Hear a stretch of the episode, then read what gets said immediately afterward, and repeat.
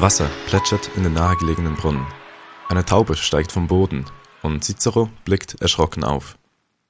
Der Vogel hat ihn aus seiner Studie gerissen. Kurz schaut er in den blauen Himmel und beugt sich dann wieder über das aufgeschlagene Buch. Ein schwacher Wind zieht an seinen Haaren. Das Bild des fortfliegenden Vogels vermag er jedoch nicht wegzutragen. So kann sich Cicero kaum mehr auf sein Buch konzentrieren. Er muss schreiben.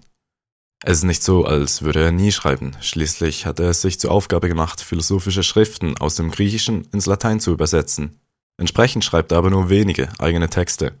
Und auch heute steht ein Dutzend griechischer Bücher um ihn herum.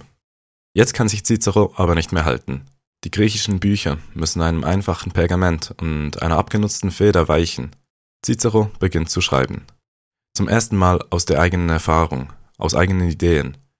Die Feder tanzt im säuselnden Wind über das Pergament. Die weiße Taube in Erinnerung lässt Cicero seine Gedanken in schwarze Tinte fließen. Die Sonne sinkt langsam gen Horizont und das Blau des Tages vermischt sich mit dem Rot des Abends. Der Wind lässt nach. Cicero richtet sich auf und lässt seinen Kopf in den Nacken fallen. Mit geschlossenen Augen sitzt er da, zieht die klare Luft tief in sich hinein, hält einen Moment inne und atmet langsam aus. Afflatus, vom Wind hergeblasen. Eine Idee, die ihn nicht mehr losgelassen hat. Ein Gedanke, der von Gott kam. Heute ist die Welt leider nicht mehr so entspannt wie 50 Jahre vor Christus. Latein liegt wie Cicero begraben. Afflatus findet sich eingequetscht dazwischen.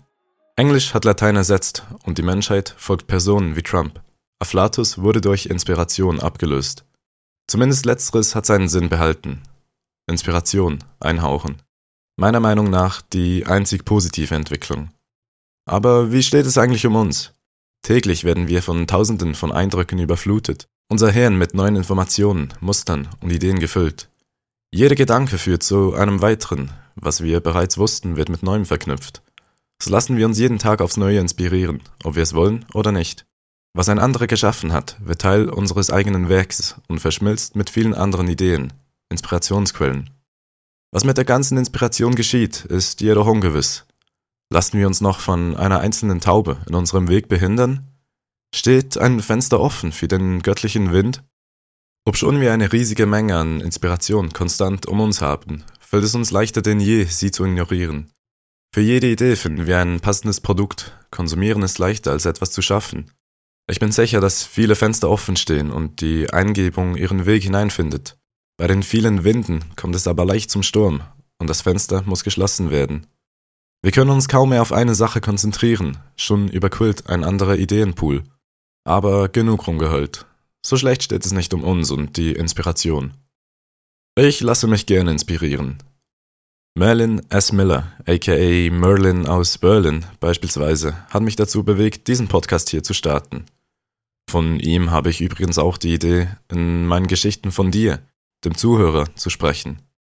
Pausier doch an dieser Stelle den Podcast, wechsle rüber zu Das Leben macht Sinn und lass Merlin etwas Liebe da. Ohne ihn wäre ich jetzt nicht in deinen Ohren und du mir nicht gerade am Zuhören. Mir stellt sich noch eine Frage. Wo liegt der Unterschied zwischen inspirieren lassen und kopieren? Zugegeben glaube ich, dass ich von Merlin eher kopiert habe. Aber mit meiner langjährigen Lebenserfahrung, ganze 20 Jahre, glaube ich genug zu wissen, um mich deswegen nicht schlecht zu fühlen. Als Kind habe ich lustige Taschenbücher abgezeichnet, also nur einzelne Zeichnungen. Aber durch das Kopieren habe ich viel gelernt und kann jetzt etwas besser zeichnen als ein paar andere. In diesem Sinne bin ich auch froh darum, kopiert zu haben. So unromantisch wie es im ersten Moment erscheint, war es trotzdem eine gute Übung. Cicero wurde übrigens zu einem der wichtigsten Schriftsteller seiner Zeit. Seine Werke gehören der goldenen Latinität, der vermeintlich höchsten Vollendung der lateinischen Literatur an, und etliche Autoren richteten sich in ihren Schriften nach Cicero. Bekannt wurde er aber durch die Übersetzung philosophischer Schriften. Einige von ihnen sind uns nur durch ihn erhalten geblieben. Cicero kopierte, schrieb eigene Texte und hauchte nachfolgenden Schriftstellern Ideen ein. Daher gab es nie einen großen Mann, der nicht eine gewisse Portion göttlicher Inspiration genoss. Nemo igitur vin manius sine aliquo ad flato divino umquame fuit.